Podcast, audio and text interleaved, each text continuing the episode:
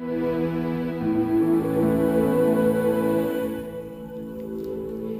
se admiraban de su doctrina porque les enseñaba como quien tiene autoridad y no como los escribas.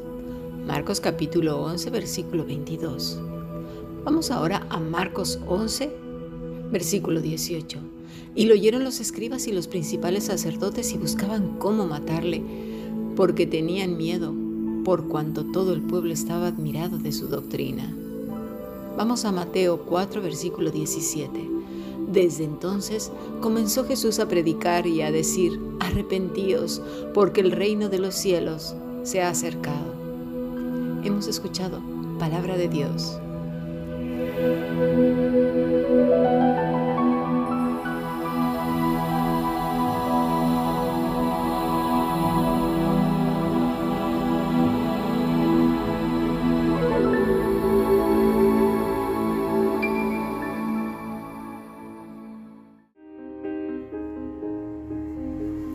La Fundación Bíblica te invita a participar tanto de esta aula internacional hoy apegados a él, como sus cursos online en mol.fundacionbiblica.com.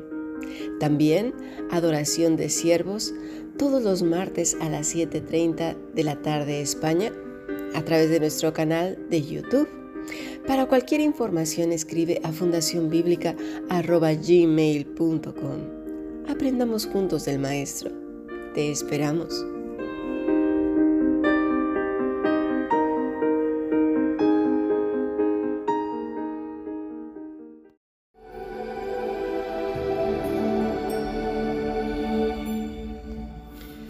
Bueno, continuamos con nuestro estudio del Evangelio de Lucas. Esta mañana estuvimos comentando acerca del impacto que puede suponer una persona sobre otra, de tal manera que nunca lo olvidemos. Este impacto pudiera ser positivo o negativo. Nuestro Señor Jesús encontró un pueblo asentado en tinieblas. La pregunta es, ¿acaso el mundo estaba en luz? No, de ninguna manera. Vamos a poner un ejemplo. Pero antes de ponerlo, recordemos que había dos líneas, la línea del justo y la línea del maligno, según Génesis 3.15, ¿verdad? Entonces, entonces, por medio de la línea del justo, buscarían el rostro de Dios, no de una manera religiosa, sino aferrándose a la promesa, precisamente a la dada en Génesis 3.15, un Mesías. Así que este pueblo, el pueblo de Israel, había tenido el privilegio de conocer esa promesa y de transmitirla unos a otros aferrarse al Señor y muchos lo hicieron, ¿verdad? Ahora bien, ¿cómo es que estaba en tinieblas? Vamos a poner un ejemplo. Cuando las tinieblas o la oscuridad se vuelve más evidente es cuando las personas tienen mucha luz y de repente todo, absolutamente todo se apaga. Y es así que queda uno incapaz de distinguir ni siquiera la palma de su mano. Más o menos así es. No es lo mismo las personas que ya viven a oscuras, ¿verdad? Logran incluso caminar entre la oscuridad. Pero imagínate que estás en una luz muy grande y de repente, todo, todo, sin nada, sin ni siquiera luz de la luna te quedas, pues no ves nada. Así ellos. No supieron distinguir al Mesías, no supieron distinguir las profecías, estaban a oscuras, pero una oscura densa, dice la escritura que son tinieblas. Este es el problema también, obviamente, de la religiosidad, porque ellos eran religiosos. Es decir, que se está tan cómodo en ella y tan seguro con sus líderes, que las respuestas pues, pueden ser variopintas hoy en día. Por ejemplo, cuando se les habla de lo que la escritura dice, de lo que Cristo hizo, vivió, qué es el Evangelio, se dan cuenta de que están en el lugar equivocado, pero dicen, bueno, no es tan malo, pero bueno, al menos no es como aquellas, ¿no? Y tú ponle ahí el nombre que quieras, que son de lo peor. Bueno, eh, otros dicen, bueno, eh, todos tienen algo malo. Esta al menos ya la conozco. Bueno, dirán, eh, a lo mejor están equivocados en algunas cosas, pero a mí no me engañen, yo sé muy bien. Bueno, otros dirán, es que me han dicho que si me salgo me castigará Dios y que no me extrañe si me caen las 10 plagas o 20 plagas o me salgan llagas en la piel o cosas así. Y otros comentan, bueno, es que aquí mis hijos ya tienen sus amigos y cómo les voy a cambiar de amigos. Y otros, es que aquí al menos tengo un lugar y también ya me conozco con todos ellos. Y pretextos y pretextos y más pretextos. Esto ya nos dice mucho del compromiso de la persona. El compromiso con quién es, consigo mismo y con el grupo, pero no con Dios. Y lo mismo les pasó a los religiosos. Hoy vamos a ver a un religioso en particular, con el cual el Señor tuvo un diálogo muy especial. Este religioso se llama Nicodemo. Vamos a ver qué le dijo el Señor. Juan capítulo 3 versículo 1. Había un hombre de los fariseos que se llamaba Nicodemo, un principal entre los judíos. Este vino a Jesús de noche y le dijo, Rabí, Sabemos que has venido de Dios como maestro, porque nadie puede hacer estas señales que tú haces si no está Dios con él. Bien, viene de noche. Quizás era la mejor hora para no ser visto por sus colegas religiosos. No era un aprendiz, era un principal. Vamos a ver un pasaje donde yo creo que él estaba en, en, este grupo que ahora voy a mencionar en Juan 3:17. Mira, aconteció un día que él estaba enseñando. ¿Quién? Nuestro Señor. Y mira quiénes estaban sentados ahí, ahí, escuchando. Los fariseos y los doctores de la ley, los cuales habían venido de todas las aldeas de Galilea, de Judea y de Jerusalén. Y el poder del Señor estaba con él para sanar. Había quienes estaban atentos a lo que él estaba diciendo. Ahora, la actitud del corazón es diferente, tal y como hoy. Igual, mira, puede ser que al estar escuchando esta, este estudio, habrá gente que ya pueda decir, ay, esto yo ya lo he escuchado antes. Ay, otra vez. Yo, yo, yo, he tomado 5 millones de cursos de esto. Tengo toda la muralla china llena de diplomas. O digan otros, a mí que me va a enseñar esta. Y otros tengan el corazón dispuesto. Lo mismo, lo mismo que estaba sucediendo ahí.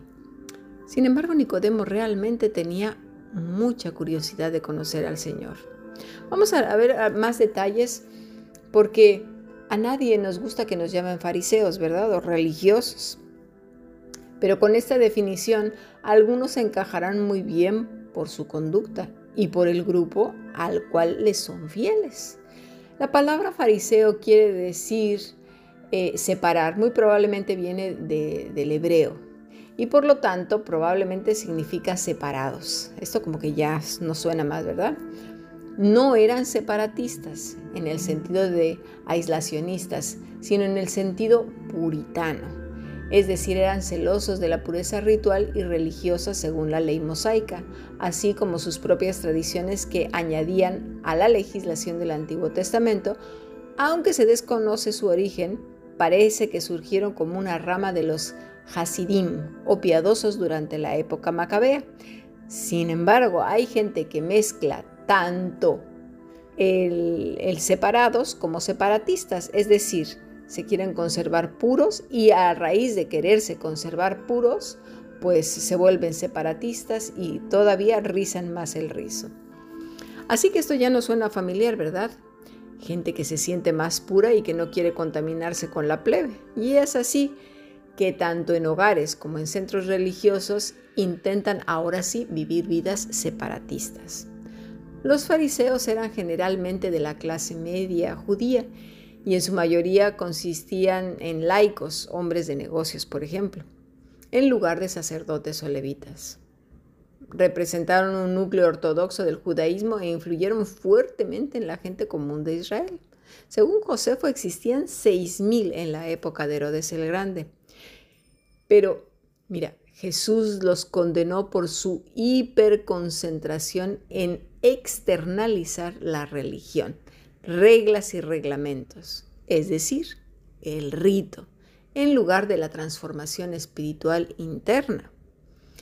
Nicodemo, aunque era fariseo, su nombre era griego en origen y significa vencedor sobre el pueblo. Era un fariseo prominente y miembro del Sanedrín, un gobernante de los judíos. Así que no sabemos si era judío o tenía ascendencia griega, pero lo que sí sabemos es que Jesús se tomó el tiempo para enseñarle verdades que ni el mismo Nicodemo podía comprender. Y no nos extrañe porque nosotros tampoco, porque nadie de aquí es doctor de la ley, ni mucho menos.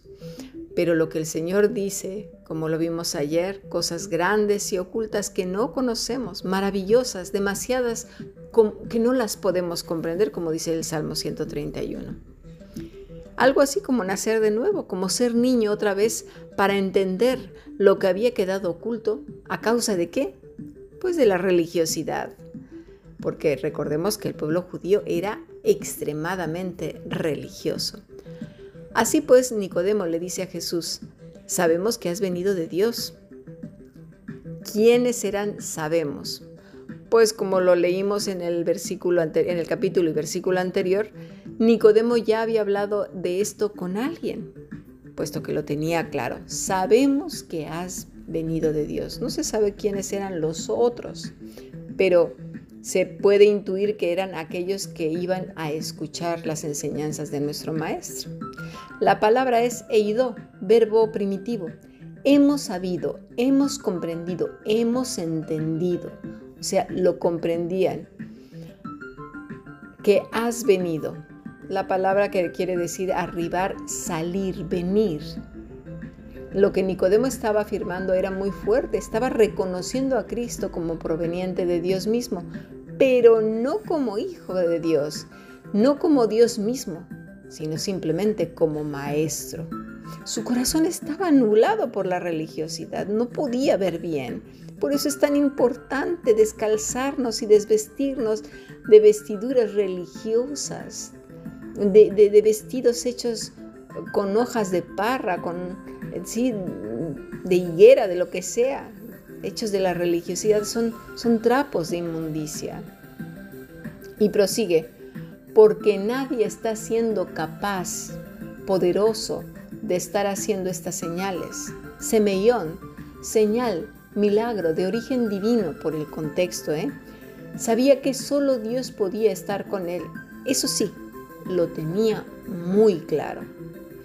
Es curioso porque cualquier religioso, cualquier arrogante, cualquier payaso, lobo vestido de oveja, respondería con los reflectores dirigidos hacia su vida. Ah, es que yo, es que oro tanto, es que soy el ungido. Ay, y con una falsa humildad que solamente se dirige hacia su, hacia su propia vida. Sin embargo, Jesús no contesta esto. Vamos a pasar a nuestro siguiente podcast.